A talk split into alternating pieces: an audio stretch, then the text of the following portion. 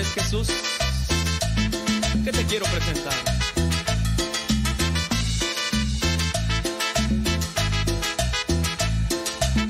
Y ahí te va otra historia, escúchala.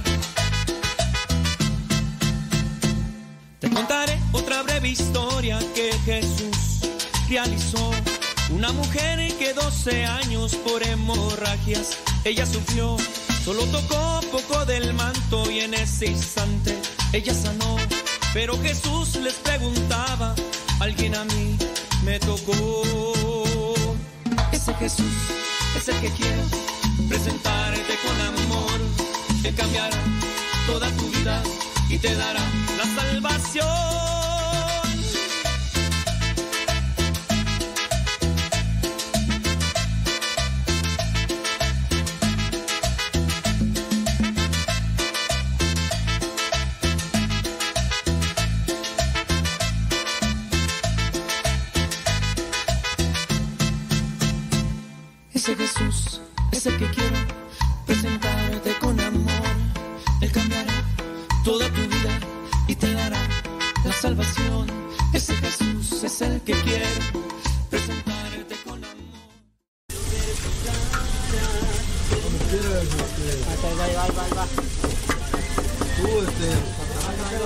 Escuchando La Hora del Taco con tu servidor, el Padre Modesto Lule.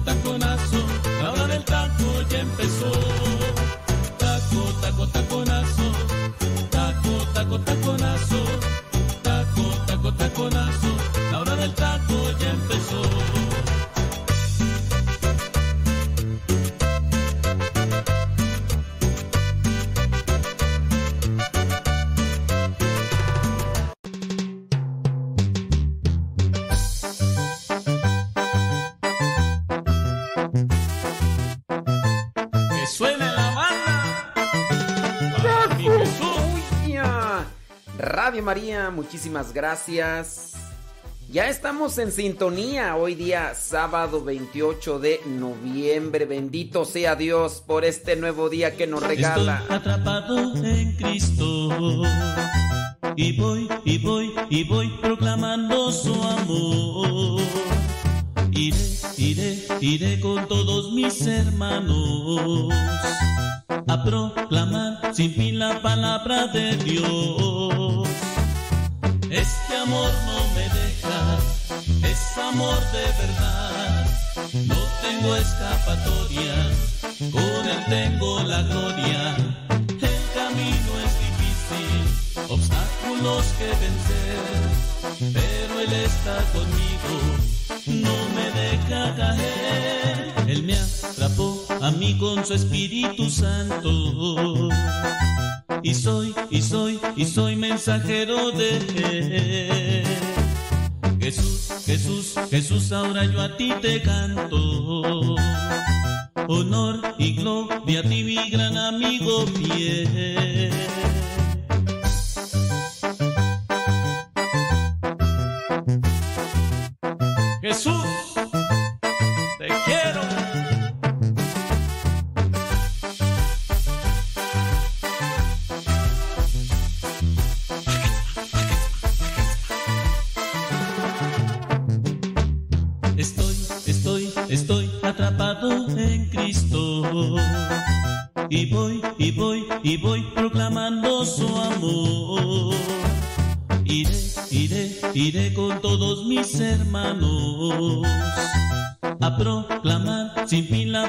De Dios. Este amor no me deja, es amor de verdad. No tengo escapatoria, con él tengo la gloria. El camino es difícil, obstáculos que vencer, pero él está conmigo, no me deja caer. Él me atrapó a mí con su Espíritu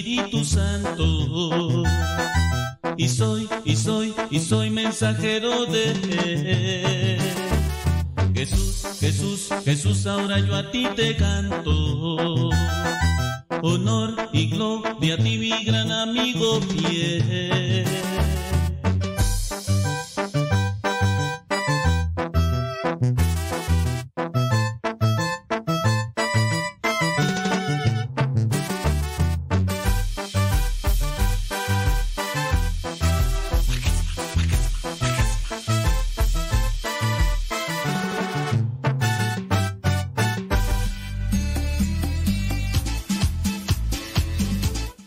28 de noviembre la iglesia tiene presente a los siguientes santos.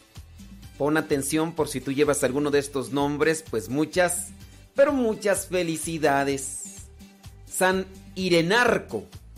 Sí, yo sé que el nombre medio se escucha medio. Irenarco. San Irenarco mártir dice que ejerciendo de verdugo, o sea, él era de los que mataban, ¿eh? Se convirtió a Cristo motivado por la constancia de las mujeres cristianas.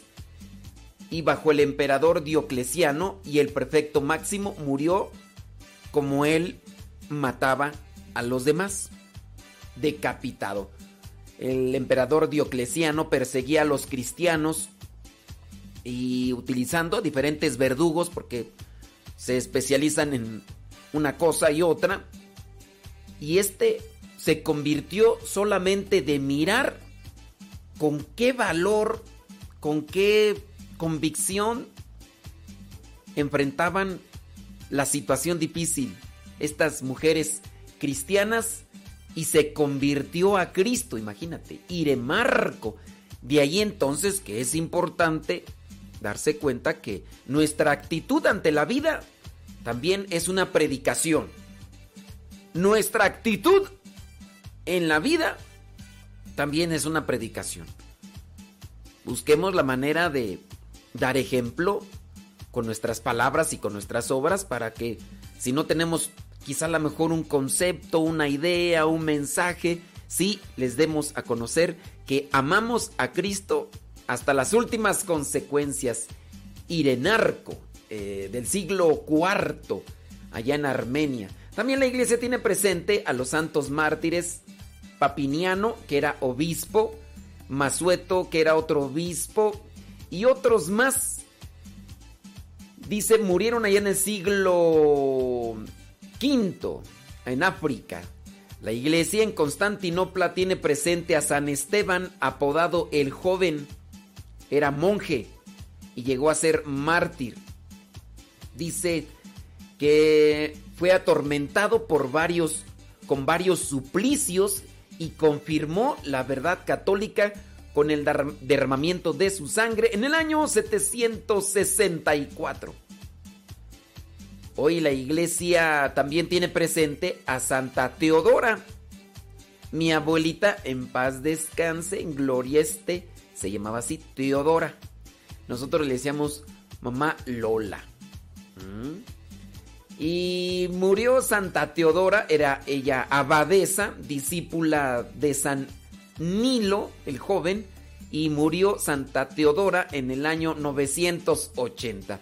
Y por último, la iglesia tiene presente a San Andrés Trambantronk, mártir, que fue encarcelado, fue atormentado en la cárcel porque se negó a pisar la cruz, esto allá en Corea se negó a pisar la cruz y fue degollado en tiempo del emperador Nimán.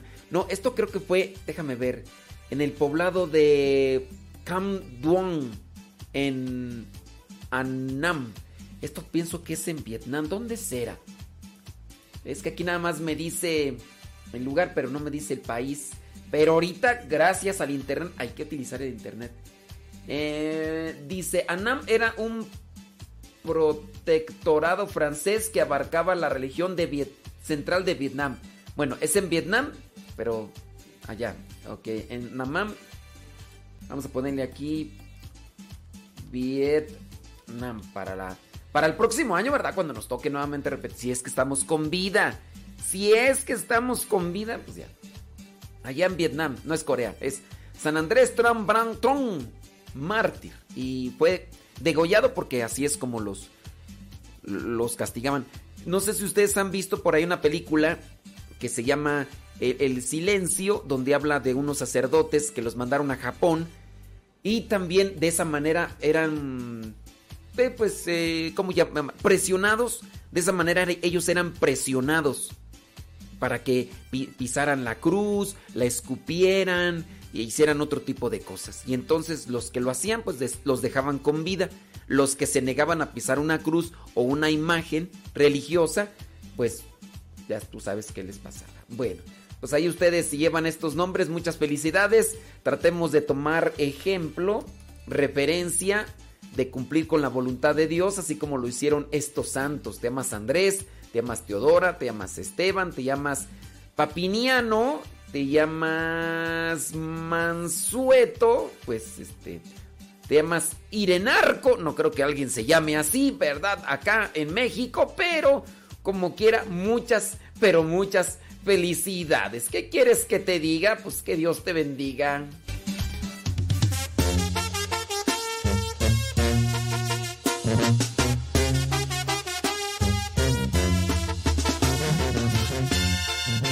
Sabadito haciendo los quehaceres, preparando de comer, descansando o trabajando. Hoy vengo a pedirte a ti, Señor, que alegra mi corazón. Desde que recibí de ti amor y el poder que tienes tú, Jesús. De tu agua hecha en vino quiero llenar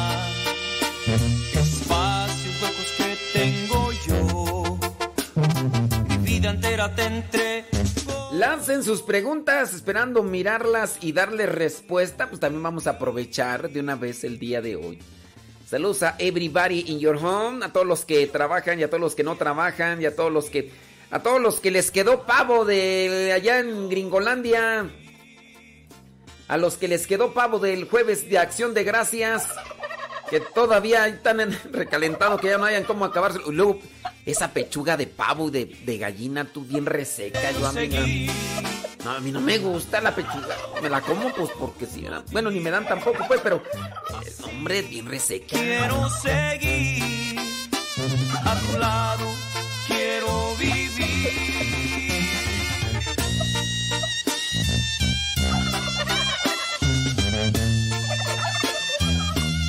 Hoy termina. Hoy termina el año litúrgico. Sí. Mañana podríamos decirnos. Podríamos decir ya. Mañana podríamos decirnos feliz año nuevo. Y sí, feliz año nuevo porque hoy en la noche ya comienza lo que vendría a ser el año nuevo año litúrgico. Comienza el ciclo B Estamos con el año número uno. Entonces es año impar. A lo mejor algunos de ustedes, ¿de qué estás hablando?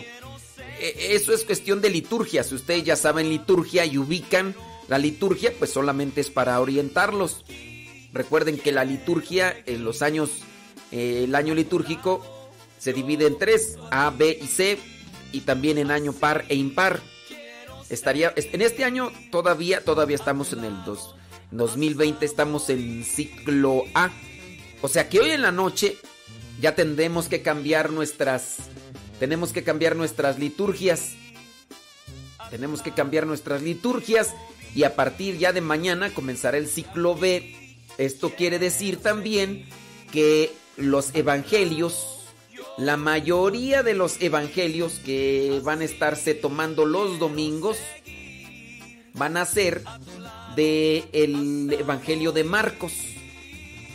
Porque es primero Mateo, después Marcos y después Lucas, ¿no? Y entonces, pues sí. Eso es solamente para los que saben liturgia. Los que no saben liturgia. No se preocupen ustedes, nomás pongan atención y no se duerman en misa y, y reflexionen.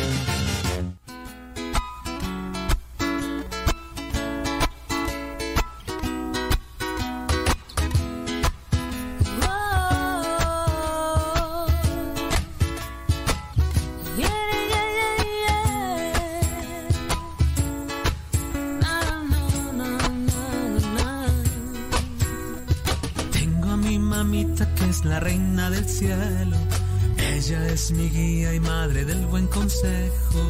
Tengo a mi mamita que es fuente de alegría. Ella dice el mundo hagan lo que le siga.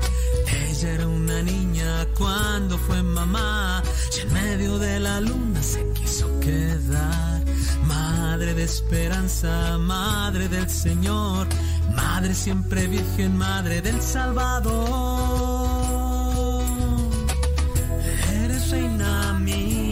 Espiritual, el cuenco donde yo quiero estar.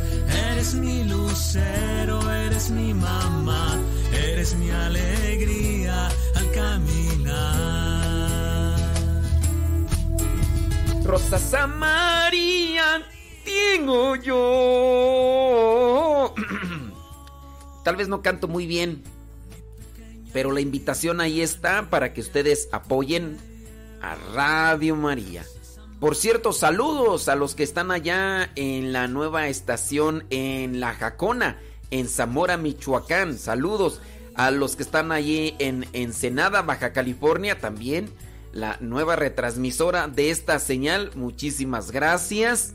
Espero que cada día ustedes compartan con sus conocidos la señal de Radio María ahí en sus lugares. Ahí les digan que también pues apoyen porque todo esto se ha realizado y la expansión y poco a poco, ¿verdad? La expansión de Radio María se da gracias a la colaboración. Y en esta campaña de Rosas a María, pues se busca recaudar ese fondo económico que es necesario para que todo esto sea una realidad. Recuerda que una rosa equivale a 20 pesitos. ¿Cuántas rosas quieres regalar? Una, dos, tres, cuatro, cinco. Lo puedes hacer por diferentes medios. Manda un mensaje si quieres información o si no, métete allá a la página de radiomariamexico.com. Radiomariamexico.com. Si tú ya tienes el WhatsApp de Radio María, manda un mensaje y diles, oye, este, pues mándame la información. Y ya sea que tengas una cuenta o que quieras depositar en el Oxxo o en una farmacia. Ya ves que ahorita hay tiendas donde se pueden hacer depósitos, ya no necesariamente hay que ir a los bancos. O si ustedes manejan eso de las tarjetas o también utilizan esas cuentas de PayPal, que es una forma también electrónica en la cual se puede comprar o pagar o dar o también ahí recibir desde el PayPal, pues meten ahí en la página de Radio María y ahí ustedes van a tener esa información necesaria para apoyar a esta estación. Mi pequeña, mi linda niña, a ti te llevo yo, rosas a María.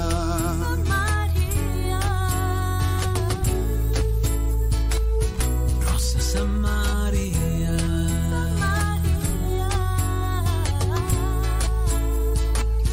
Rosas a María.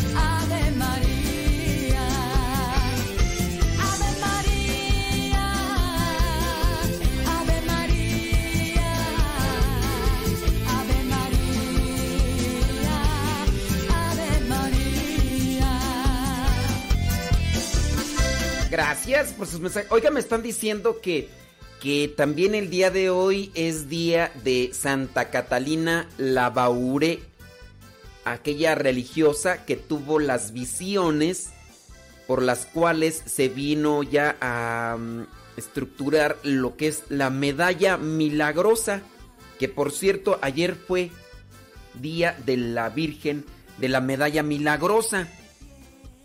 Y entonces algunos me dicen que por qué no dije a Santa Catalina Labaure. Miren, es que yo me baso en el martirologio.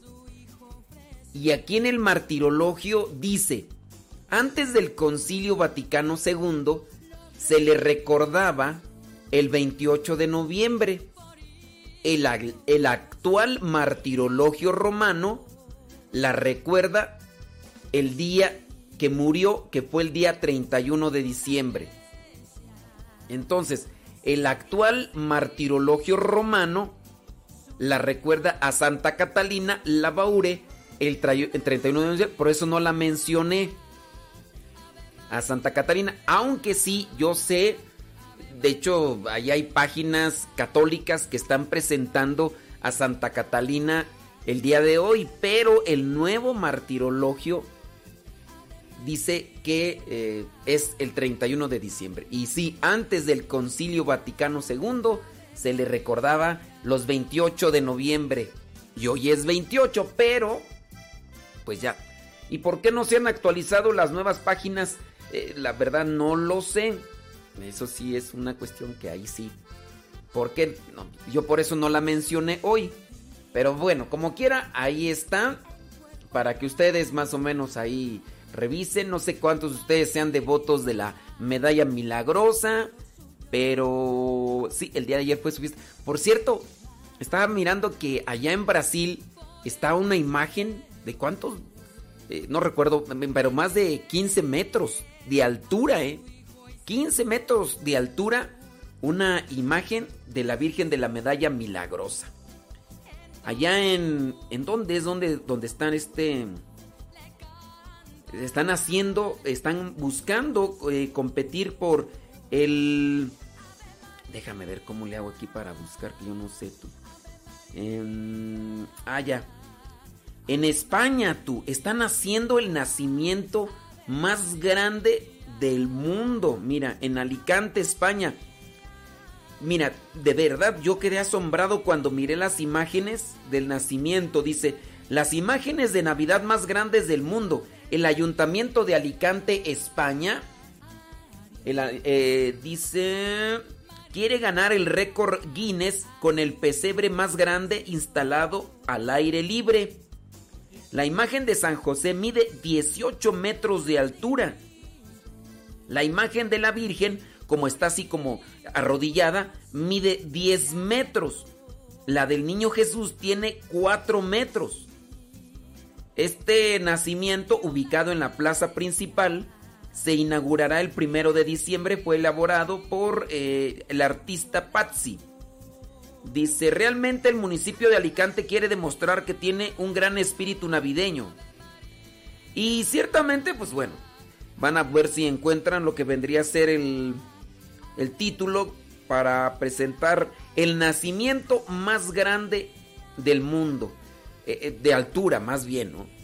Creo que México tiene el nacimiento más grande del mundo, ¿no? Que se hizo hace como unos 4 o 5 años en la cancha no en la cancha, no, en el estacionamiento de el- del Estadio Azteca se puso el nacimiento más grande del mundo. Era el título que le daban, la verdad no sé si sea el más grande y esté o haya quedado registrado en el libro de los Record Guinness. Ya ves que hay gente que, que le busca que, tener ese tipo de títulos para decir yo tengo este título de yo hice esto las más veces más que en el mundo mundial. Y bueno, pues así la cuestión. ¿Y esto dónde iba tú? Ah, con lo de la imagen de la medalla milagrosa. De la Virgen, de la, medalla, la, la Virgen de la medalla milagrosa. Allá en Brasil. Que también dicen tienen el Cristo más grande y tienen también la imagen de la Virgen más grande. ¿Cuánto mide la imagen de, de Puebla. Si es una imagen de la Inmaculada en Puebla, tú. A ver si alguien me pasa el dato, porque también está muy grande esa imagen. Y está dentro del templo. Eso sí. Bueno, tenemos que ir a una pausa. en Radio María, muchas gracias por su sintonía, por su preferencia y por su recomendación. Su servidor, amigo el Padre Modesto Lule, les va a acompañar de aquí a las 3 de la tarde. Bueno, de 1 a 3 todos los sábados, ya saben. Así que, como dijo el gringo, don't go away.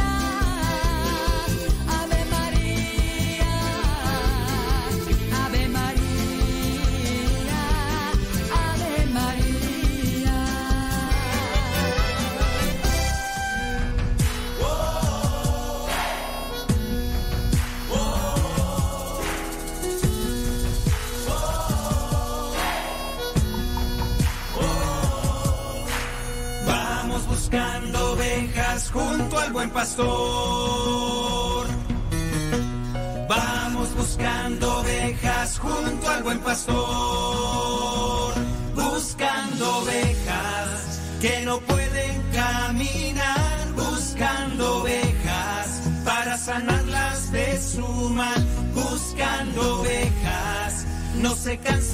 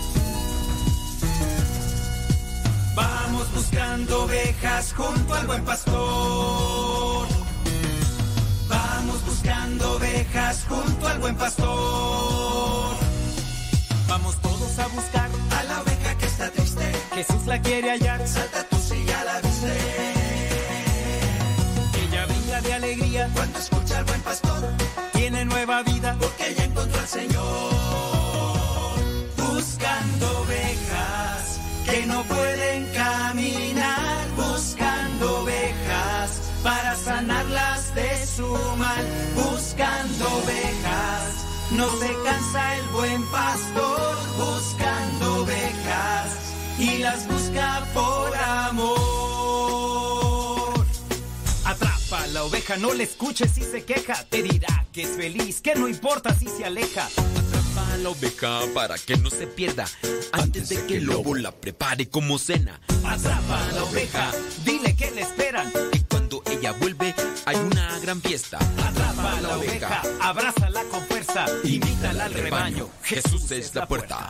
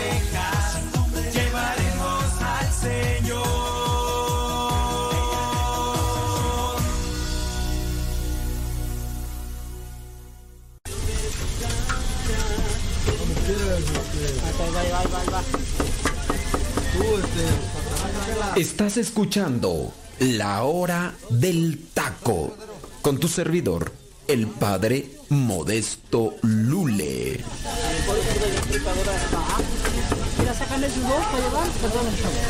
Eso es fácil. Son siete. Taco,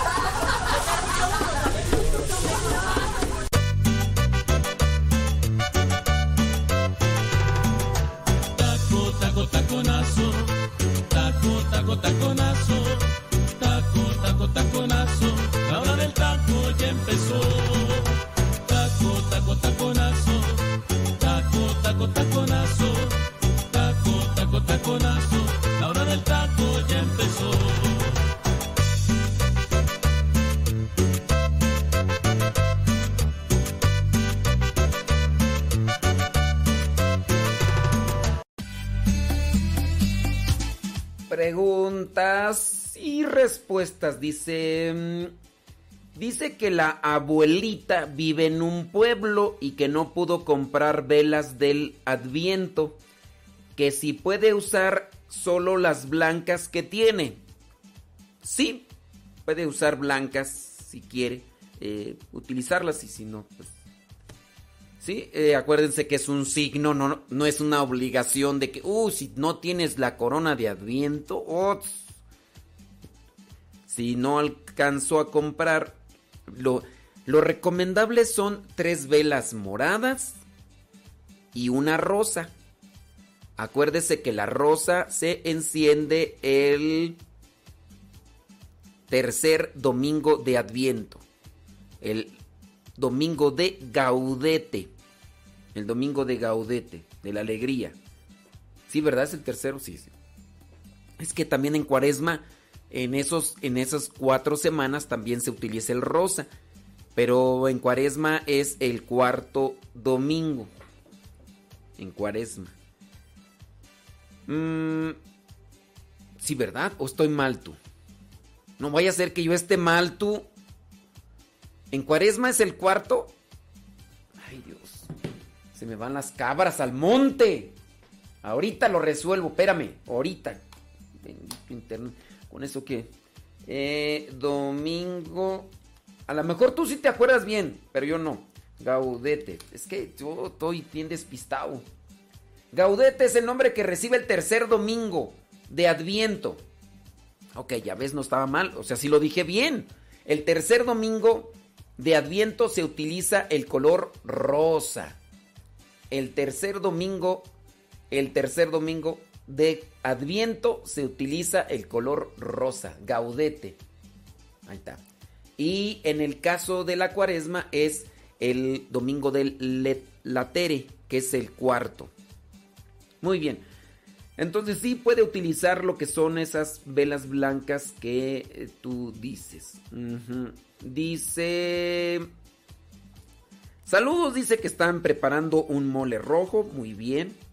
Saludos, dice, de... Para Nicole y Eugenio Flores, que nos escuchan en Puebla. Claro que sí.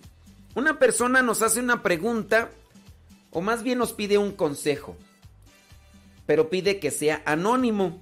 Y así lo vamos a hacer. Dice esta persona que está molesta, está enojada con una hermana porque le hizo un robo. Eh, porque maltrata a su hijo y a sus papás. Dice, yo sé que estar enojado es un pecado. ¿Debo confesarlo? Mira, eh, dice San Pablo, enójense, pero no pequen. ¿Qué es el enojo? Es el sentimiento inestable que uno tiene por un malestar. Ese enojo es así, sentir un cierto tipo de impotencia por no poder hacer nada. Es ese, ese sentimiento que te puede llevar a hacer cosas malas o decir cosas malas. Déjame buscar la cita bíblica porque de repente por ahí tengo personas que dicen, a ver, ¿en dónde dice eso? Enójense, pero no pequen. Yo utilizo ahí el internet. Mira, es Efesios, carta a los Efesios, capítulo 4, versículo 26. Carta a los Efesios, capítulo 4, versículo 26. Dice, enójense pero no pequen. Que el enojo no les dure todo el día. Entonces, uno puede sentir, ay, siento esto, pero cuidado, no peques. El pecar es maldecir a otra persona, maldecir a Dios, el hacerle cosas malas o el desearle cosas malas. Ese ya es el pecado.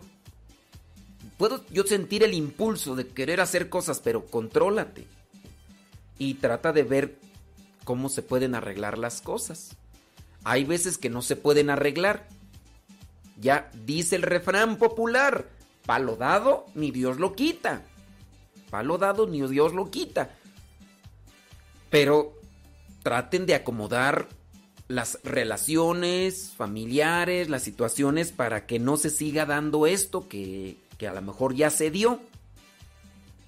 En este caso tú dices que, que- que tu hermana, dice que, mm, que tu hermana te hizo un robo. No lo veas como un robo. Tomó ese dinero, el dinero va y viene, quizá a lo mejor tú lo quieres de regreso, pero mira, más vale pedir por el alma de los demás y si en tu caso es el dinero u otras cosas materiales, ah, ya, el dinero va y viene, pero nosotros debemos de cuidar nuestra integridad espiritual y también pedir por esa persona. Yo sé que es difícil porque uno cuando no está con la sangre caliente, uno dice las cosas muy tranquilito, ya cuando uno está en el meollo del asunto, ahí sí ya es donde. Pero pide por ella y trata de acomodar las cosas. Recuerda, enojarse o estar enojado como tal no es pecado.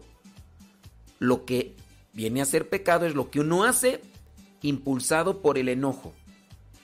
Efesios 4:26. Enójense, pero no pequen. No maldigas, no, no pienses lo mal, no hagas cosas malas y ya. Entonces hay que tener mucho, pero mucho cuidado. Yo puedo estar así bien enojado. ¿Qué tienes? Estoy enojado. No, no, no me provoques, no me provoques. Provócame, mujer, provócame. No me provoques porque si me provocas, ay, ahorita vas a ver hasta, hasta espuma vas a sacar. No, mejor no. Saludos a Dagoberto, dice desde Fullerton. Dice, pregunta, ¿la Navidad de los cristianos y judíos es, en las mismas fechas? Mi pregunta es, eh, eh, ¿tú sabes de judíos que celebran la Navidad? Porque yo no sé de judíos que, celebran la Navidad. Los, eh, ¿quién es, ¿Qué es la Navidad? Vamos a definirlo así. La Navidad es celebrar el nacimiento de Cristo. De hecho, la palabra Navidad viene del latín, viene de la palabra latina nativitas. La palabra Navidad viene de nativitas. ¿Qué significa Navidad? Nacimiento. Cuando tú dices feliz Navidad, estás diciendo feliz nacimiento. ¿Feliz nacimiento de quién? De Cristo. Ahora, mi pregunta es, Dagoberto, ¿los judíos creen en Cristo como Salvador? ¿Los judíos creen en Cristo como Salvador?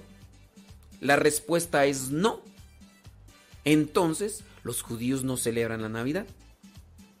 A lo mejor puede haber judíos que celebran eh, la venida del señor barbudo, que no existe, Santa Claus, que viene en unos renos y que viene con Rodolfo, y, pero pues muchos le han dado a ese a esas celebraciones o a estas cuestiones Navidad, pero a ver, si es Navidad, si es nacimiento, ¿qué tiene que ver este señor gordo, panzón, como tú naces en San Luis, que eh, dice jo, jo, jo, jo, jo? ¿Qué tiene que ver con el nacimiento?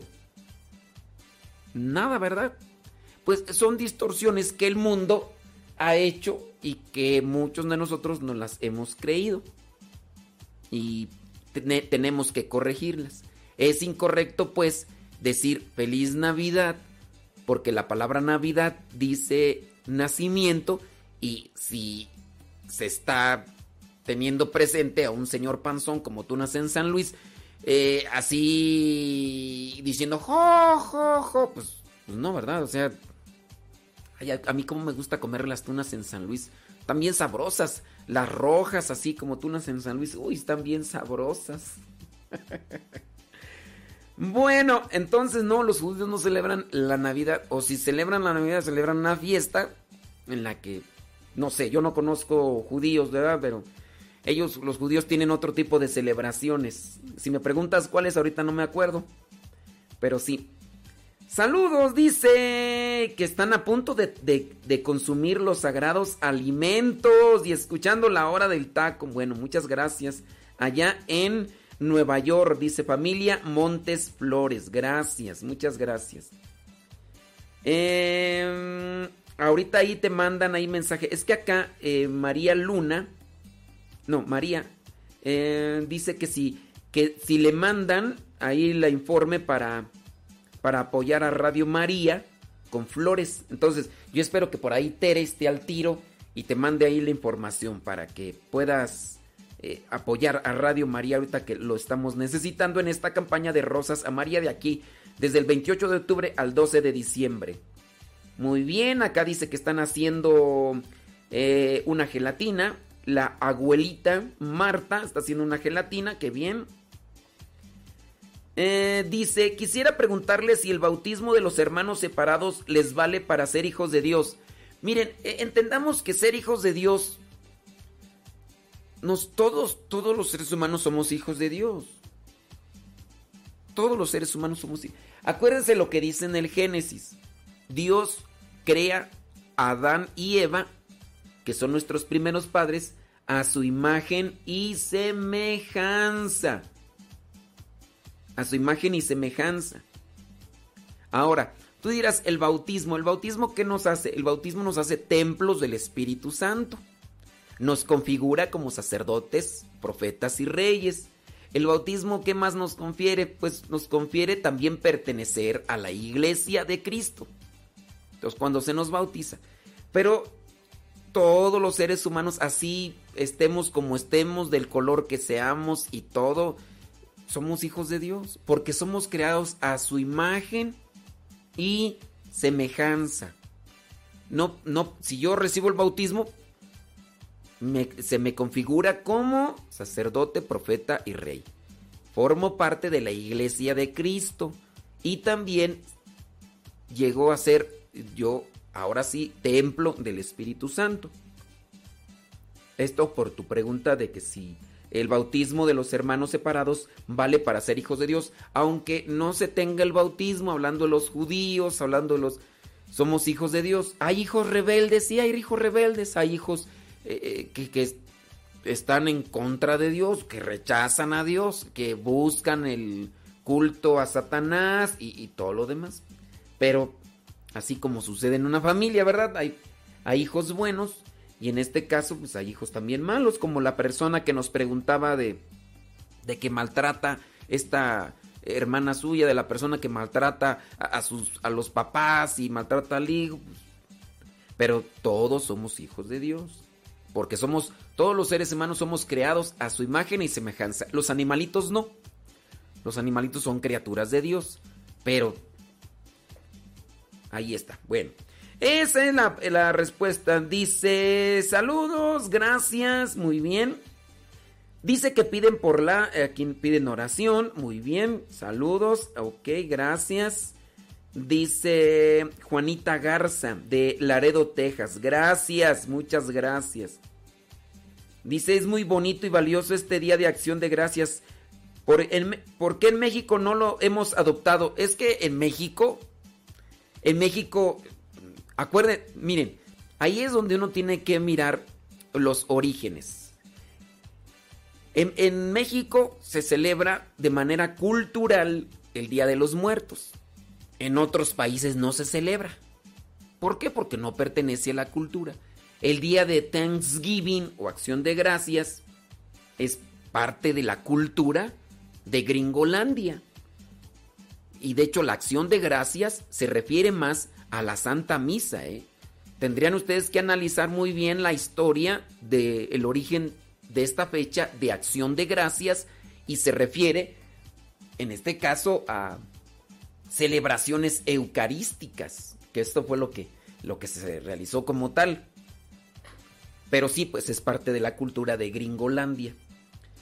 Eh, también eh, dice, sí, se tiene muy presente el Día de las Brujas, dice también el Día del Viejo Gordo Barbón y hasta olvida nuestras valiosas tradiciones mexicanas. Dice, ¿qué nos pasa? Pues es tan bonito este día, dice, damos gracias a Dios por tantas bendiciones, dice eh, Juanita Garza desde Texas. Ándele, Leito Rojas dice que anda ya visitando las mascotas. Ándele, Leito, saludos, cuídelas muy bien. Muy bien, acá nos piden oración por el esposo, dicen que está en el hospital. Ándele pues. Saludos, dice, tengo 82 años y promuevo Radio María entre amistades conocidos. Eh, Dice, la radio es una buena compañía, oración para ustedes, saludos y nos está escribiendo. Dice, em, Eduardo López Román de San José, Vistahermosa, Tequesquitengo, Morelos. Y dice que tiene 82. Eduardo López. Saludos, señor Eduardo, hasta Morelos. Gracias, mire, tiene 82 años y nos está escribiendo por el WhatsApp. Muy bien. Dice, la corona de Adviento, ¿me puede confirmar? Son tres veladoras moradas y una rosa. Efectivamente, acuérdense. La rosa se enciende el tercer domingo. Mañana sería el primer domingo. Si pueden ir a misa y las pueden bendecir, pues adelante caminante. Son signos. Acuérdense que la corona la llevan a sus hogares, la ponen por ahí en un lugar que también prepare el ambiente. Si ustedes acostumbran a poner un árbol, pues bueno, pongan. Hay otras personas que acostumbran a poner un nacimiento. Ya se puede poner el nacimiento sin el niño Jesús, obviamente. Y la corona de Adviento. Ahora, la corona de Adviento tiene estas velas. No hay que tenerlas prendidas todo el tiempo. Esa vela se enciende. Una vela se enciende mañana domingo, ¿no? Y se hace oración. Entonces, cuando ustedes hagan oración, pues la pueden encender. O también en este caso, eh, si se acabó, pues la pueden otra vez renovar. Pero esos son signos, acuérdense, son signos que nos pueden preparar un ambiente. No es lo mismo llegar a una casa donde no hay decoración, donde no hay nacimiento, una casa así donde tú entras y dices, ah, pero qué bonito es cuando ya llegas a una casa y encuentras el nacimiento, encuentras escarcha verde por todas partes, las lucecitas, y a lo mejor las lucecitas tienen ahí a lo mejor tienen hasta musiquita y cosas de esas. Bueno, pues van preparando el ambiente. Déjame ver por acá. Piden banco de oración. Alejandra Almaraz, muchas gracias. María Estela Bermúdez García pide banco de oración. Herón Ortega Romero pide también banco de oración, claro que sí. Mónica Gómez del barrio del Santuario, gracias también, muchas gracias. Eh, saludos, dice, mm, desde mi trabajo Acá en Marión, Norte Carolina, Lupe Barriga nos manda una foto de ahí de los invernaderos donde se encuentra y pues no sé qué flores sean esas o qué plantas sean esas, pero parecen nochebuenas. Parecen nochebuenas y por allá está. Dice, mm, ¿es bueno mentir a los niños que Santa Claus que si existe o cómo hablarles? Yo les digo que existe en el centro comercial, pero en realidad celebramos a Jesús su nacimiento, que significa Navidad. Saludos desde Culiacán, Sinaloa.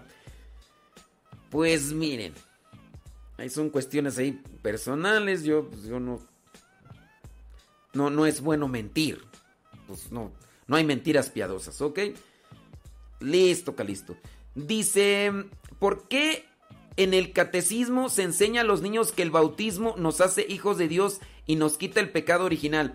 Me gustaría que me dieran el lineamiento del catecismo eh, donde dice eso. Me, me gustaría... Es que una cosa es la enseñanza que nos dan las catequistas y otra cosa lo que dice el catecismo de la Iglesia Católica. Tengamos presente y aceptémoslo porque es una realidad que muchas catequistas a veces nos comparten una información que solamente repiten porque así se las transmitieron y no tiene un fundamento. Yo a mí me gustaría, si en dado caso ustedes que me pasen el número del catecismo donde dice eso. ¿Y qué les parece si lo reflexionamos juntos? ¿Sí? Porque una cosa es, yo mandé a mi niño al catecismo.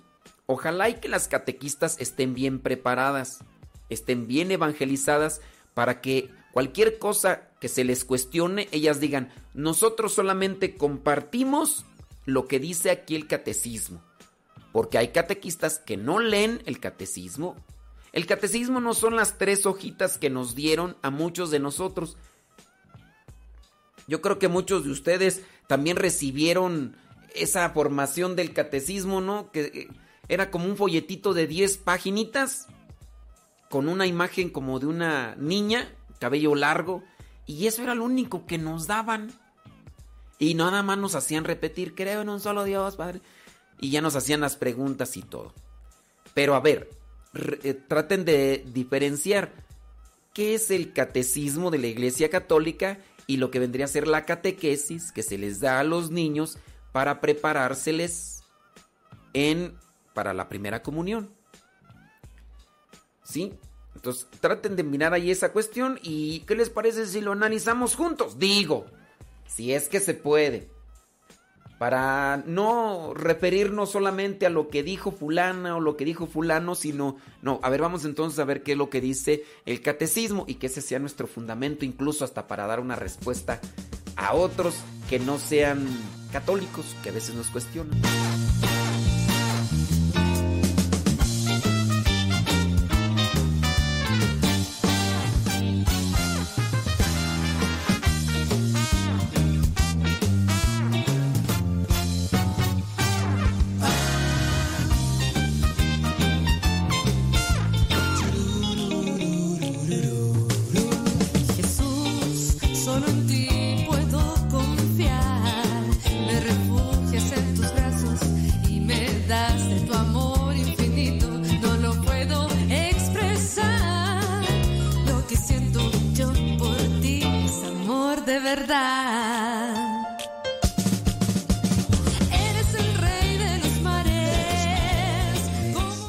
Aquí ver una cuestión que va a ser un tanto complicada responder. Dice... mm, eh, ¿Usted qué dice? ¿Por qué se dice? ¿Usted qué dice? ¿Por qué se dice que Caín se encontró una mujer y se unió a ella? No que Caín y Abel eran los primeros hijos de Adán y de Eva. Ciertamente nosotros debemos de mirar la Biblia como una revelación del plan de Dios, de la historia de la salvación. El problema para nosotros comienza cuando queremos ver la Biblia en sentido literal, tal cual. Recuerden que es la revelación de Dios, es la historia de la salvación que se nos va presentando. Estas cuestiones se analizan ya más en un sentido teológico, como revelación de Dios.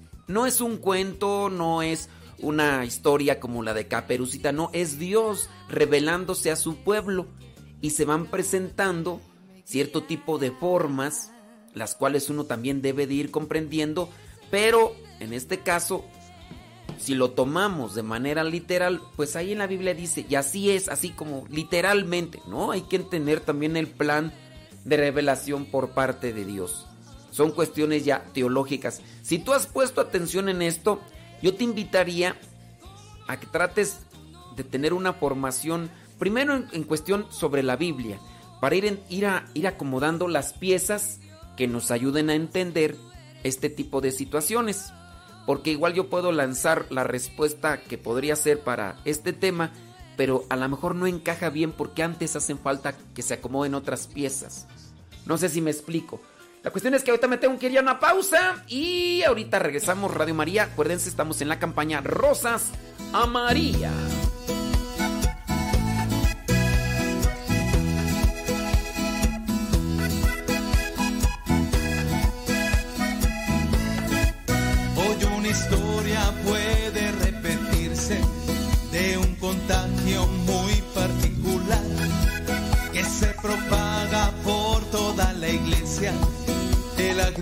agridulce lo han hecho llamar. Los signos son así, pongan mucha atención, que puede atacar a todos sin distinción. Los signos son así, pongan mucha atención, que puede atacar a todos sin distinción. La cara larga, ojos sumidos, siempre enfadado, malhumorado, soy ocupado, son muchas horas las que trabajo y estoy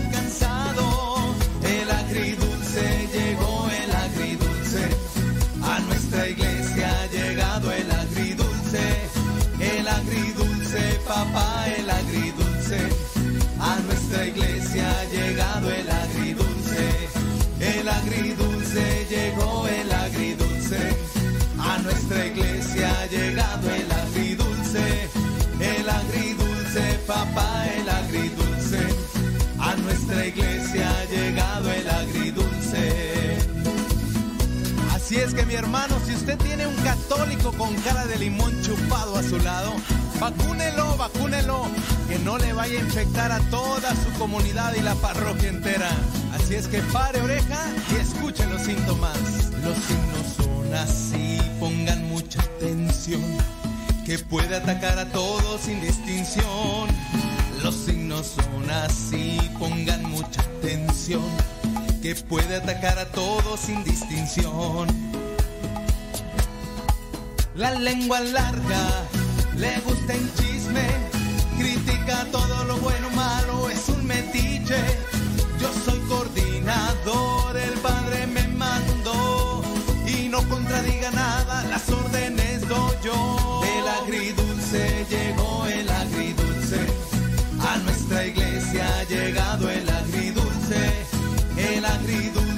Papá, el agridulce, a nuestra iglesia ha llegado el agridulce, el agridulce llegó el agridulce, a nuestra iglesia ha llegado el agridulce, el agridulce, papá,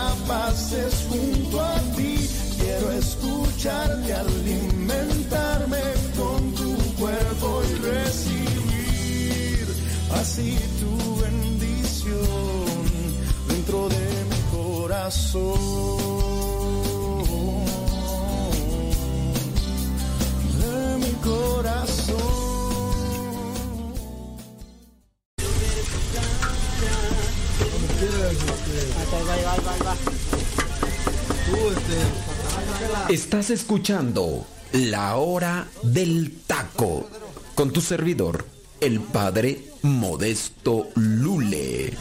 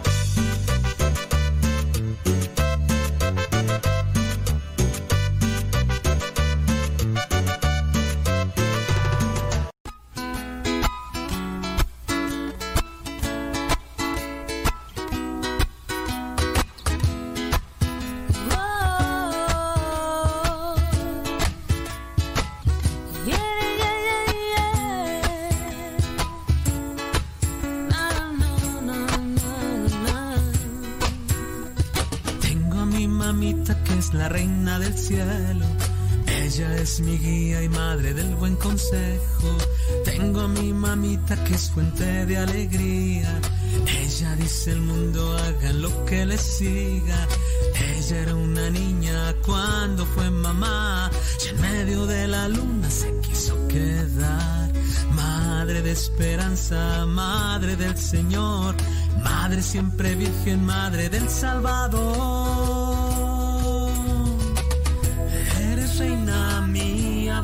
Espiritual, el cuenco donde yo quiero estar. Eres mi lucero, eres mi mamá. Gracias Radio María, estamos ya entrando a la segunda hora del programa La Hora del Taco. Hoy día sábado 28 de noviembre, aquí tu servidor, amigo, compañero del momento del sábado mientras haces de comer o estás ya comiendo o estás trabajando o estás descansando. Tu servidor, el Padre Modesto Lule. Gracias y gracias a todos los que apoyan Radio María. Saludamos a toda la gente que nos escucha allá en La Jacona, en Zamora, Michoacán. La nueva retransmisora de la señal de Radio María y también allá en Ensenada, Baja California. Les invitamos a que también den a conocer esta estación a sus conocidos y desconocidos. Y también les invitamos para que apoyen a Radio María. Radio María necesita de su ayuda económica, por lo cual pues eh, queremos invitarles para que regalen una rosa. Una rosa equivale a 20 pesos. Sí, una rosa.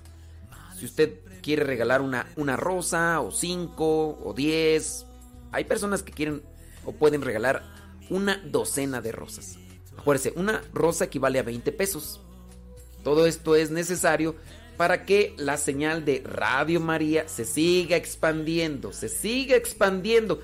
Y así como está llegando ya a la Jacona, allá en Zamora, Michoacán, que también llegue a más lugares. Que llegue a más lugares.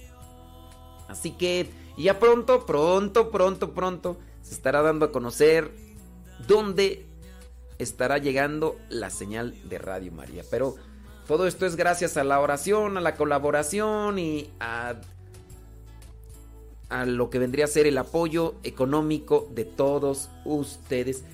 Hagan llegar sus preguntas y mm, Sí, nada más que me están mandando las mismas preguntas que ese rato ya respondimos, pero ahorita yo trato aquí de checar qué onda porque... Sí, son preguntas ya. Porque es la misma pregunta de que... Que, la Navidad, que cuando termina la... No, esa no. Esta dice, ¿cuándo termina la Navidad? Eh, miren, eh, es un tiempo litúrgico. Bueno, ahorita vamos a dar, a dar respuesta a sus preguntas. Solamente déjenme terminar con este, mm, este anuncio, este mensaje de Radio María. ¿Usted quiere apoyar con una rosa? ¿O con 10? ¿O con 20? Bueno, mande un mensaje al WhatsApp. Si usted no sabe cómo apoyar con una rosa o con 5 o con 10 a Radio María, mande un mensaje, pregúntele, oiga, ¿y cómo le hago? Y ya. Puede ser que entren a la página radiomariamexico.com o que manden un mensaje al WhatsApp y que les digan el número de cuenta. Hay tres bancos.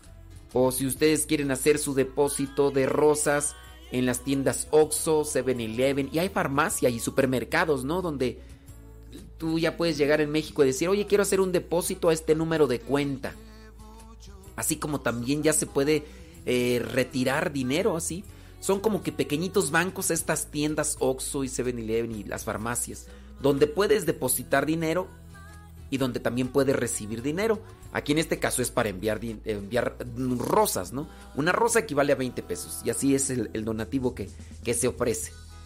Así que pide la información y apoya a Radio María para que nosotros sigamos adelante.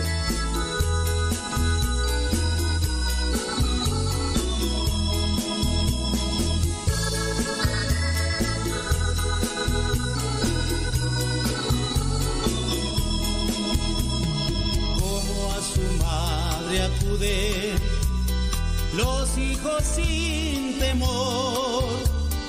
Venimos, madre, a verte, a darte nuestro amor, siguiendo tu camino. Hallamos a Jesús entre nosotros, madre todo lo hiciste tú. Entre nosotros, madre, todo lo hiciste tú. Madre, tus hijos vienen cantando alegres una canción, buscando en tu sonrisa, en tu regazo tu protección ponen entre tus manos cual rosa ardiente su corazón. Te dicen que te aman, que siempre, siempre tus hijos son. Te dicen que te aman, que siempre, siempre tus hijos son.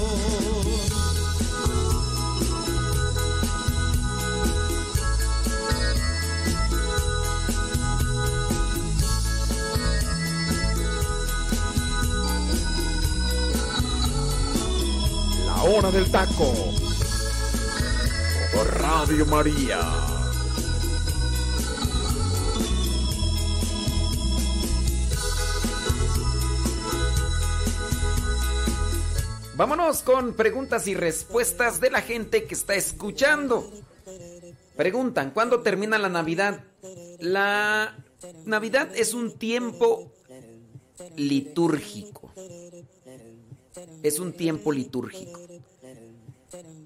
¿Para cómo explicarlo? Mm, el año litúrgico tiene sus tiempos. Así como lo que vendría a ser un año tiene sus sus épocas, ¿no? Sus tiempos, sus ¿cómo, es- cómo se le llama? Estaciones, ¿no? Durante el año hay diferentes estaciones, ¿no? Que invierno, que otoño, que verano, que invierno. En el año litúrgico están los tiempos.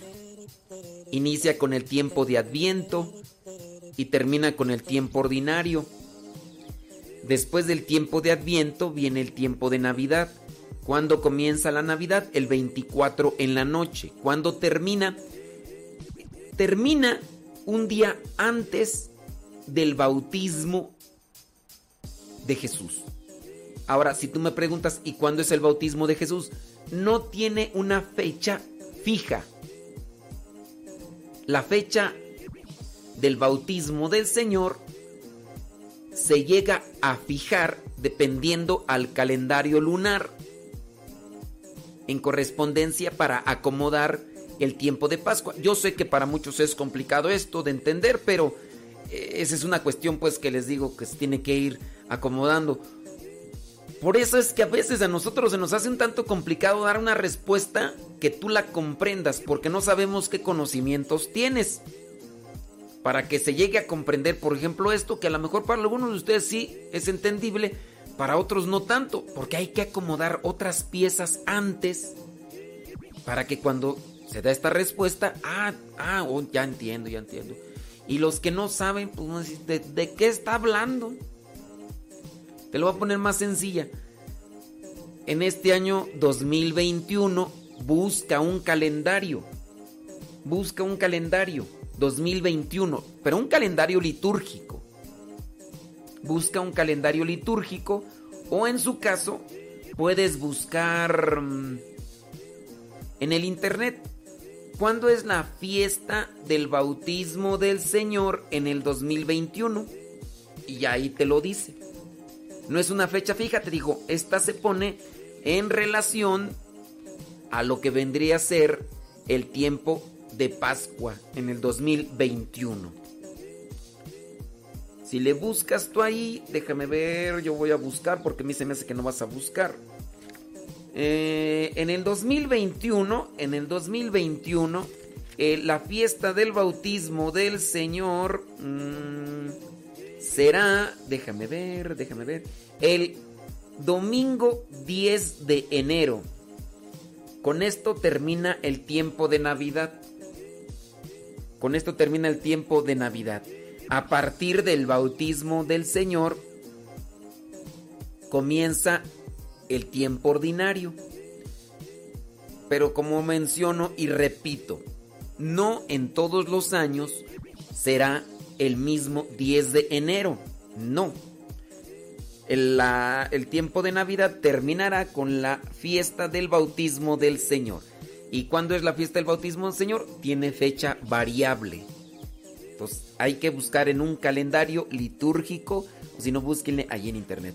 Inicia tiempo de Navidad el 24 en la noche y termina con la fiesta del bautismo del Señor. Bueno, esta es la pregunta, espero, espero que le haya entendido. Si no le entendió, les digo, es porque a veces nos hace falta conocimiento de otros elementos previos y pues si no, no. Dice una pregunta, ¿está bien que en el día de Navidad arrullemos al niño Jesús. Miren, son devociones, en este caso populares, son formas que, pueden preparar un ambiente. Acuérdense que ustedes es un signo, es un- arrullar a la imagen del niño Jesús. No están arrullando al niño Dios, es la imagen del niño Jesús. Ustedes arrullar, pues es, es como una algo para vamos a prender una vela, vamos, son formas que me pueden ayudar a mí para crear un ambiente y con base a ese ambiente yo también puedo hacer mi oración mejor. Así como uno llega a una fiesta de niños para darles a entender a los demás que estamos en una fiesta de niños, ¿qué hacemos? Hay diferentes formas de decoración para las fiestas, ¿no? Está la fiesta para los labregones, pues ya. Está la fiesta para la quinceañera, ¿verdad? Está la fiesta para el bautismo. Que está la fiesta para... ¿Qué más? La boda. Las decoraciones crean un ambiente. Si tú vas a llegar a una fiesta de niños, pues ni modo de poner una decoración como para una boda, ¿no? Es diferente. Entonces, eh, lo- estas cosas crean un ambiente. Si ustedes quieren arrullar la imagen del niño Jesús, pues pueden hacerlo con respeto, con amor, también ilustrando y dando a conocer por qué se hace y para qué se hace. Es crear un ambiente, todo. Entonces también ahí creo yo es conveniente que uno conozca sobre las tradiciones y todo lo demás para compartirlo. Dice, se hace cualquier oración para encender las veladoras. Miren, hay diferencia entre veladora y velas.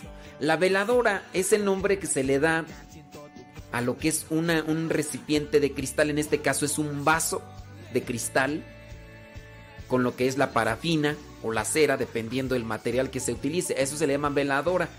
Y velas es aquello que no, no está rodeado de cristal o, de otro material. Entonces son velas para la corona de Adviento. Y hacer una oración, les digo, pues puede ser que ustedes hagan una oración, ya sea el rosario, o en su caso también se metan a internet y busquen oración para encender la primera vela de la corona de Adviento. Ámonos pues. Y ya ustedes la encienden y, y listo, calisto. Dice una pregunta, ¿por qué hay coronas con una vela blanca? Porque, por- porque se prende en la Navidad. ¿Usted qué opina? Son decisiones de los que la quieren poner así. Esa, esa vela la encienden el 24 en la noche. Lo cierto es que ya nada más servirá esa vela para el día 24, porque ya el día 25 ya no tiene que estar la corona de Adviento. Pero no, la corona es así, cuatro velas. ¿Por qué alguien le puso cinco velas y la vela, pues, pues, porque quiso? Pues, comete un error o está mal, así como que es...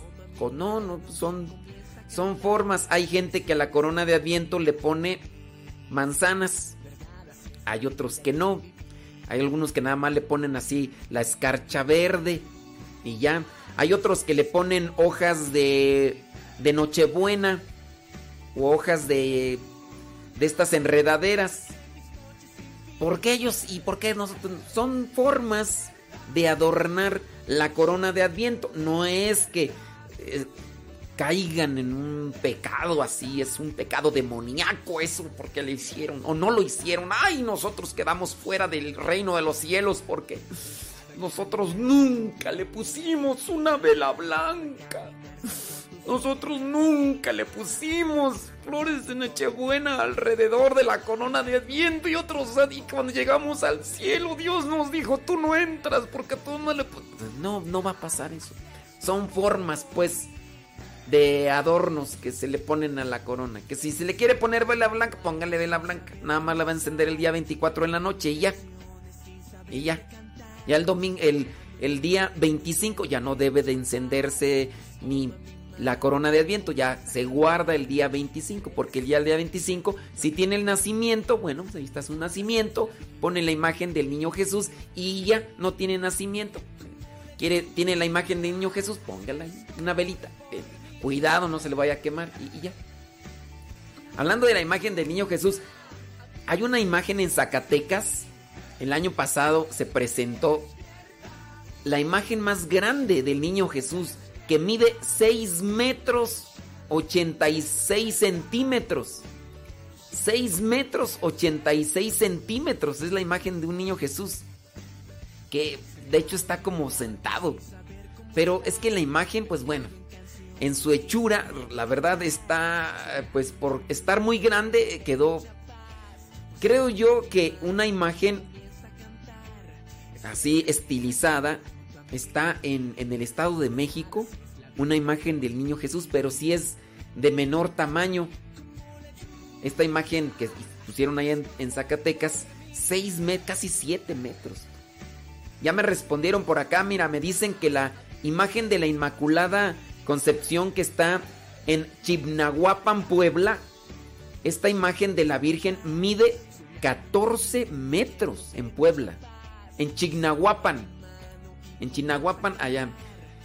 Y les decía ese rato que la imagen de la Virgen Milagrosa, que es de la Nuestra Señora de las Gracias, así le dicen allá en Brasil, esta imagen tiene 25 metros. Es la imagen de la Virgen más grande del mundo.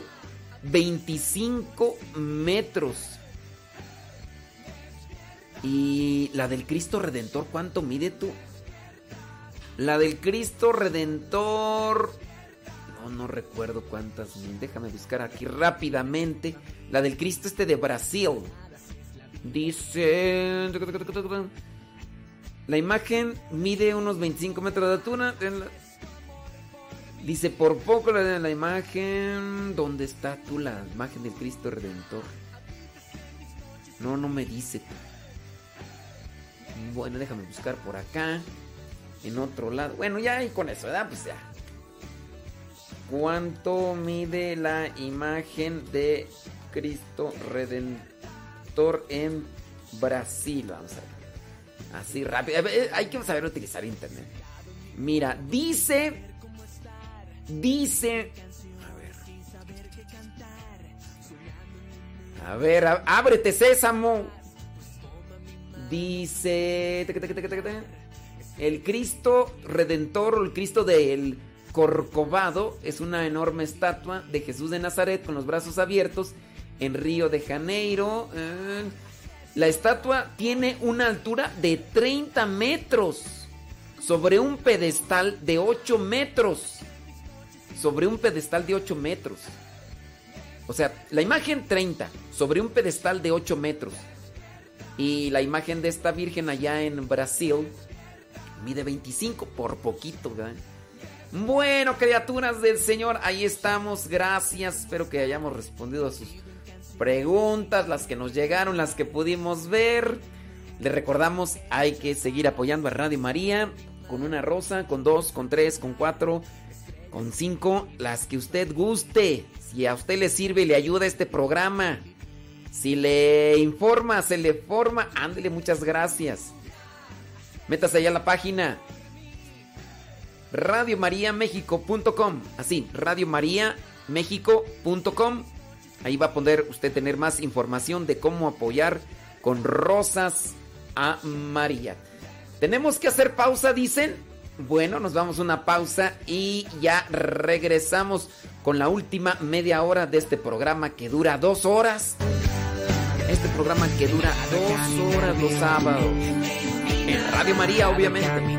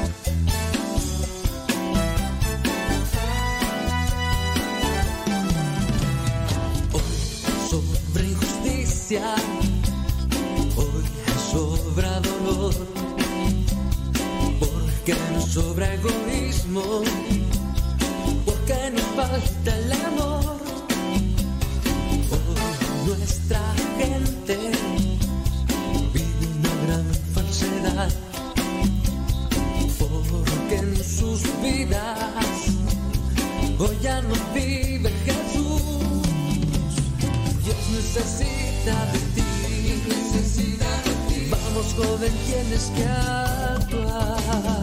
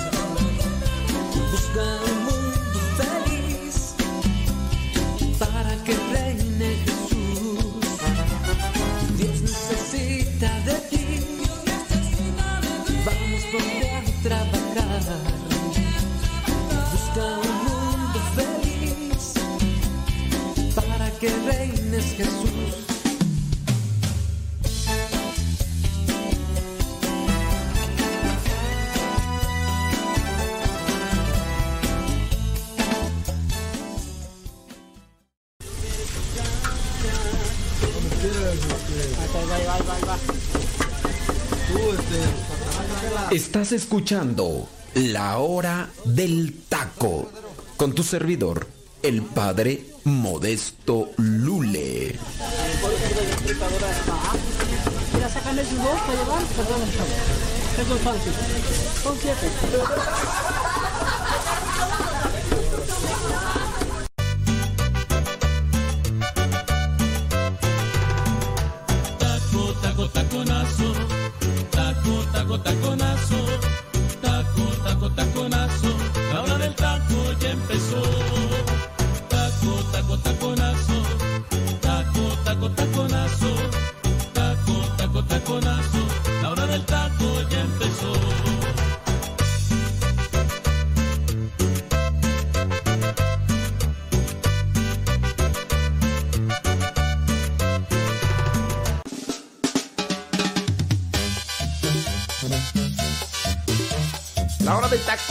terminaron de comer. Provechito.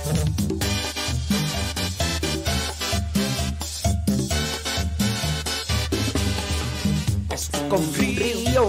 de agua viva, de agua de amor. Oramos por mi estimado Héctor García, Phoenix, que lo pescó el virus, tú, lo pescó el virus, no sé si a él y a toda su familia, pero híjole, miré por ahí un comentario de él que está en recuperación, ya ahí, ahí va, ahí va, ahí va.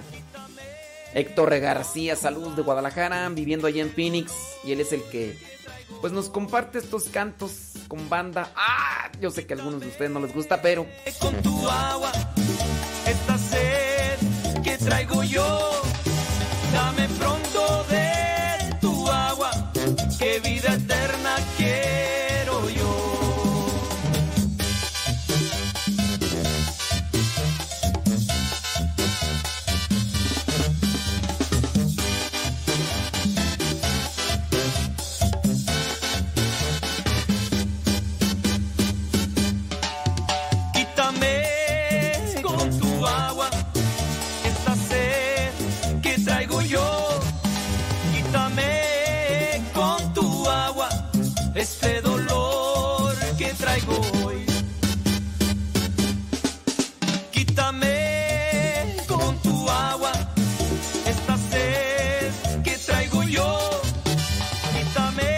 llega una pregunta, dice que si puede utilizar las mismas velas de la corona de Adviento que le quedaron el año pasado. Sí, sí puede.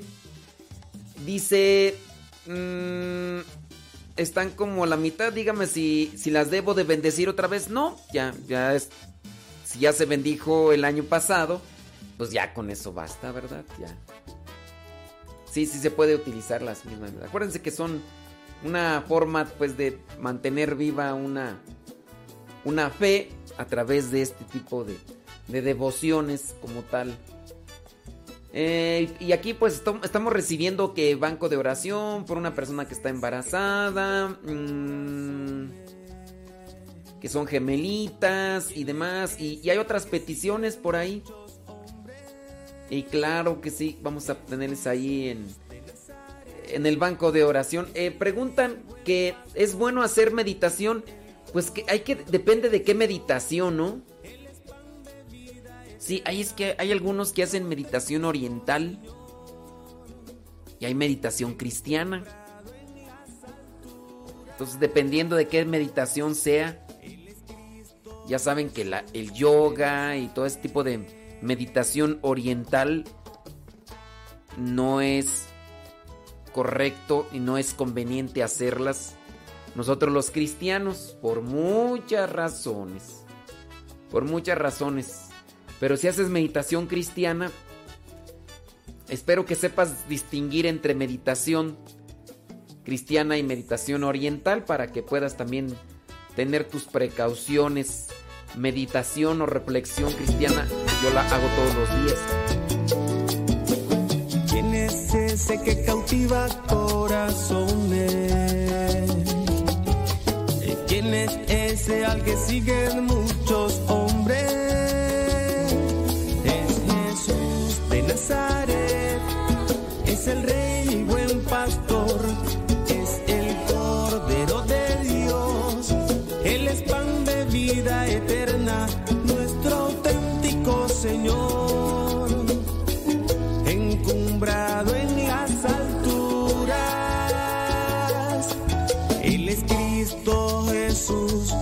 de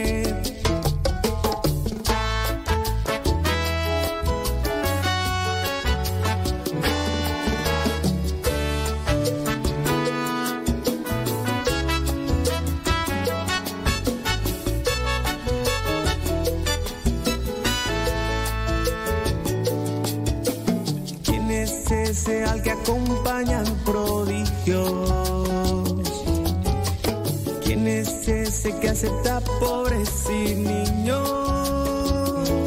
Es Jesús de Nazaret, es el rey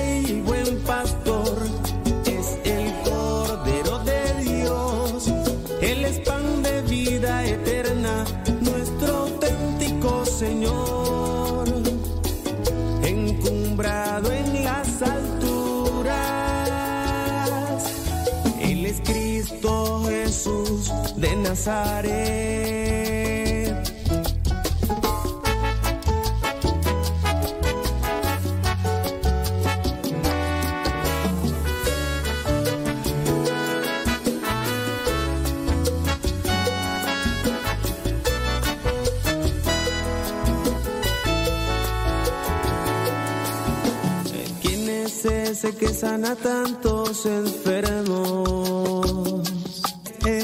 Alivia el sufrimiento.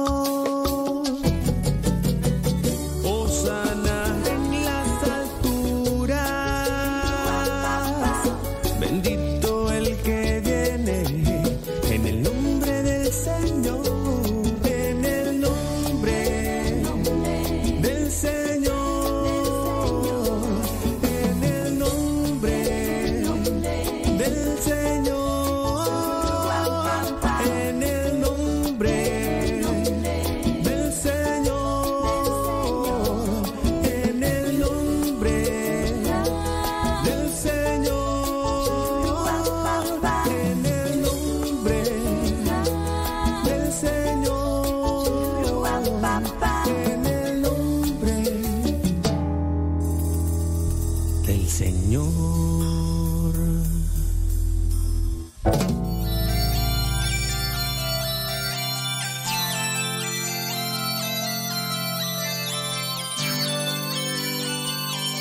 puerta sin cerradura. Un hombre había pintado un lindo cuadro. El día de la presentación al público, asistieron las autoridades locales, fotógrafos, periodistas y mucha gente, pues se trataba de un famoso pintor, reconocido artista. Llegado el momento, se tiró el paño que velaba el cuadro. Hubo un caluroso aplauso.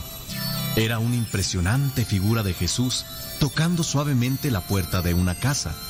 Jesús parecía vivo. Con el oído junto a la puerta, parecía querer oír si adentro de la casa alguien le respondía. Todos admiraban aquella preciosa obra de arte. Un observador muy curioso encontró una falla en el cuadro. La puerta no tenía cerradura y fue a preguntar al artista. Su puerta no tiene cerradura. ¿Cómo se hace para abrirla? El pintor tomó su Biblia, buscó un versículo y le pidió al observador que lo leyera. Apocalipsis capítulo 3, versículo 20. Mira, yo estoy llamando a la puerta. Si alguien oye mi voz y abre la puerta, entraré en su casa y cenaremos juntos. Así es, respondió el pintor. Esta es la puerta del corazón del hombre. Solo se abre por dentro. ¿Ya estás listo para la trivia? Pues vamos con ella.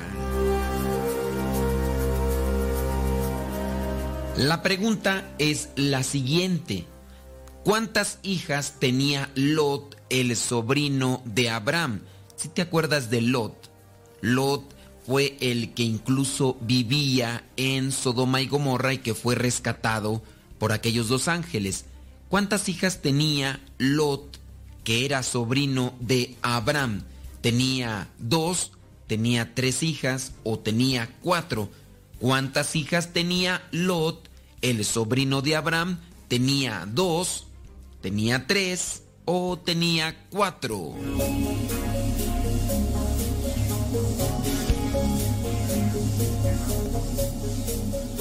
Si tu respuesta fue que tenía tres, pues te equivocaste. Si tu respuesta fue que tenía cuatro, también te equivocaste.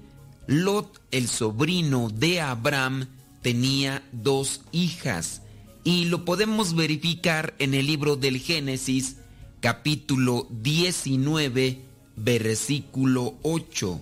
Génesis capítulo 19, versículo 8, donde dice, yo tengo dos hijas que todavía no han estado con ningún hombre. Voy a sacarlas para que ustedes hagan con ellas lo que quieran, pero no les hagan nada a estos hombres, porque son mis invitados. También en el versículo 15 dice, como ya estaba amaneciendo, los ángeles le dijeron a Lot, deprisa, levántate y llévate de aquí a tu esposa y a tus dos hijas, si no quieres morir cuando castiguemos a la ciudad.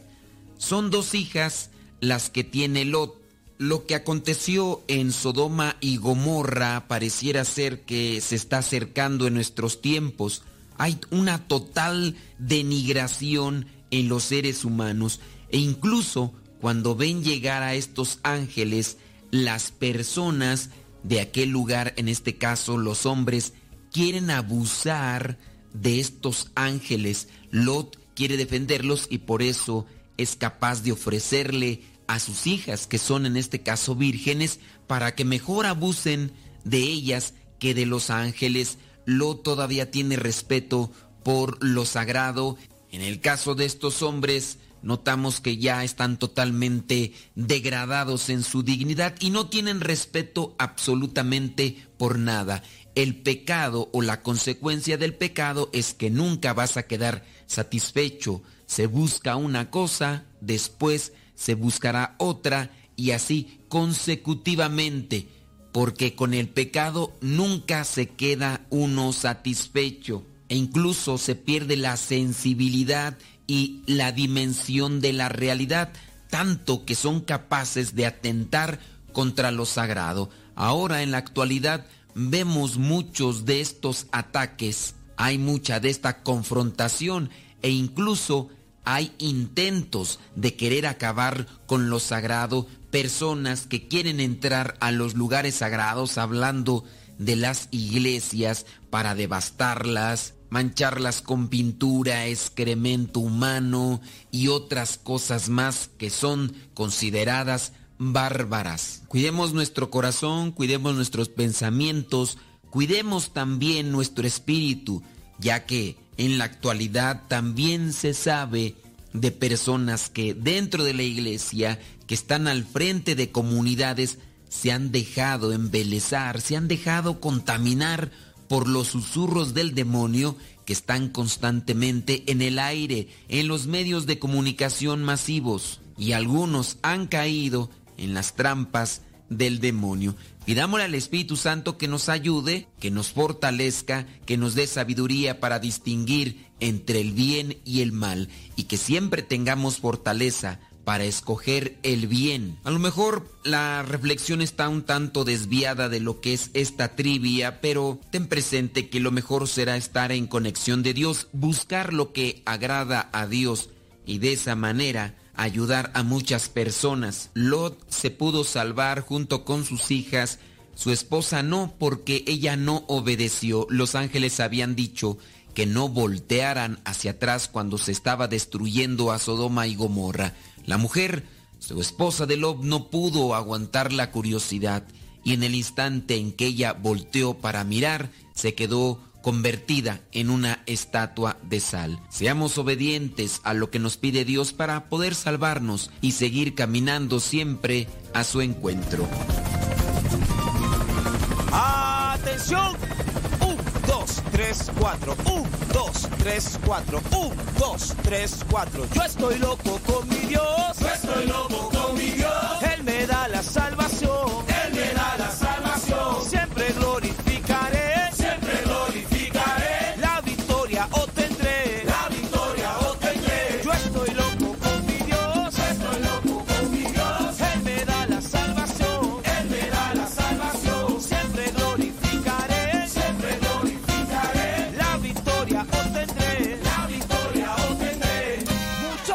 Llaman loco porque vivo enamorado. Muchos me llaman loco porque vivo enamorado. Enamorado de Cristo, de mi Cristo oficial. Enamorado de Cristo, de mi Cristo oficial. Aunque muchos no lo crean, enamorado vivo yo. Aunque muchos no lo crean, enamorado vivo yo. Vuelto loco sin idea de mi Cristo en que estoy. Vuelto loco sin idea de mi Cristo en que estoy. Y es que yo vivo Enamorado. de Cristo. Afición. Y es que yo vivo es que yo vivo Enamorado. de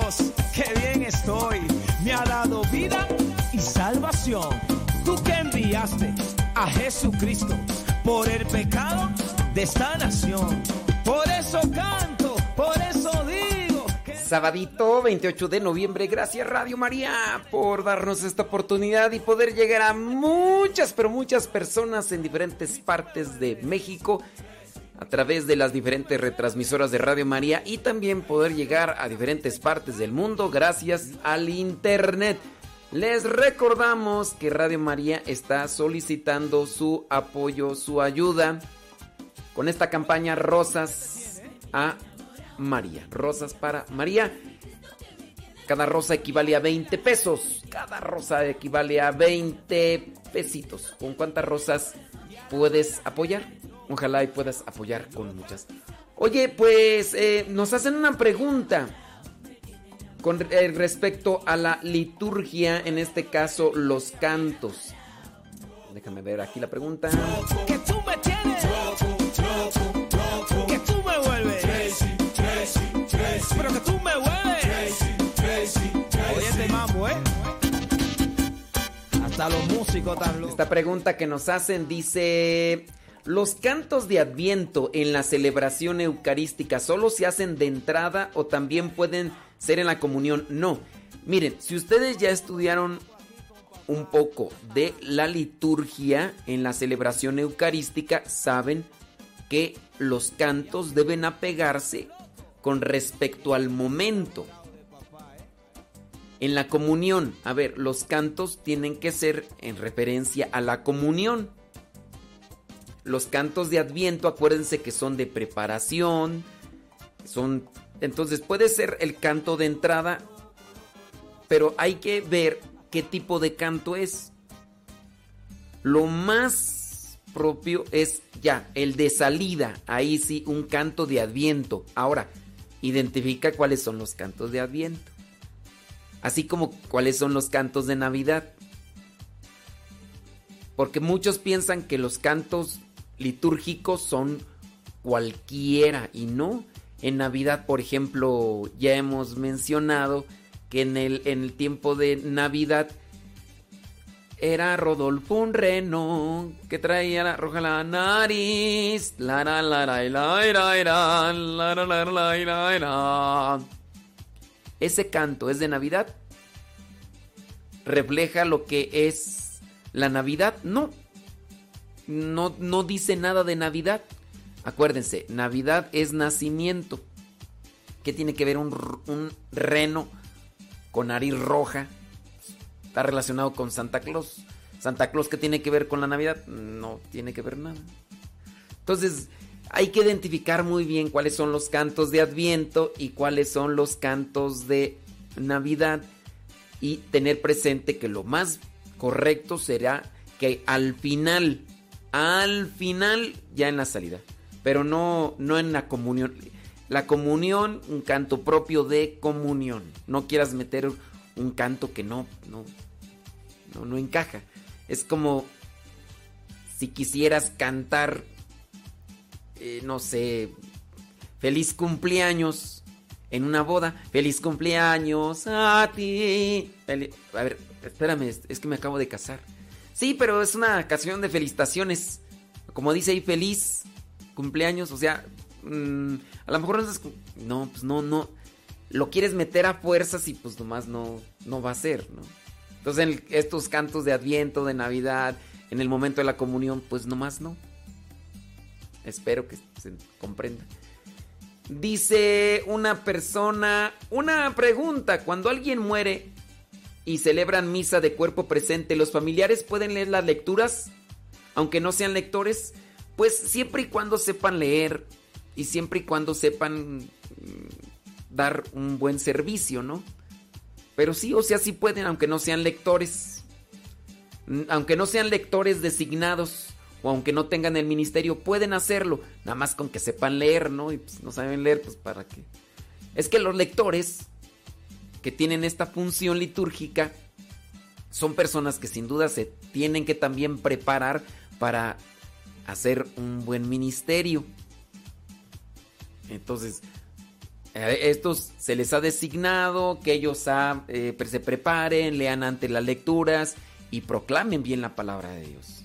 Entonces, si algún familiar quiere en una celebración de cuerpo presente proclamar la lectura, pues que se prepare y que sepa leer bien, que no se coma los acentos, las comas y que no ponga punto final o punto seguido donde no es. y-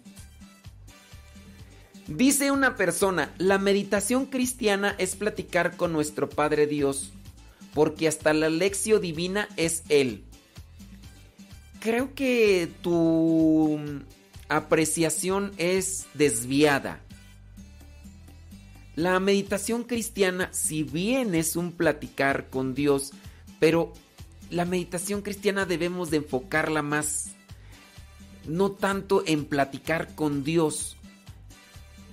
Y por eso creo yo que tu apreciación es desviada y a lo mejor incorrecta. ¿Qué es la meditación cristiana? La meditación cristiana es analizar lo que la palabra de Dios me dice. Entonces es, está mal tu apreciación. La meditación cristiana no es platicar con nuestro Padre Dios. La meditación es cristiana es analizar lo que ya he platicado con Dios. Entonces, trata de no confundir a la gente y trata también de tener una idea clara con respecto a eso. Hay diferencia en, lo que es una reflexión y una meditación. Hay, hay diferencia, entonces... Sí, porque si, si andas diciendo eso por aquí y por allá, vas a confundir a la gente porque tú estás confundida, entonces no andes confundiendo. Dice... mm, eh, ok, bueno, ahí está, ya las otras ya las... Las respondimos, les agradecemos mucho a los que están ahí. ¿Ya, ya no llegaron más preguntas? No, ya, ya no llegaron. Bueno, pues listo, Calisto.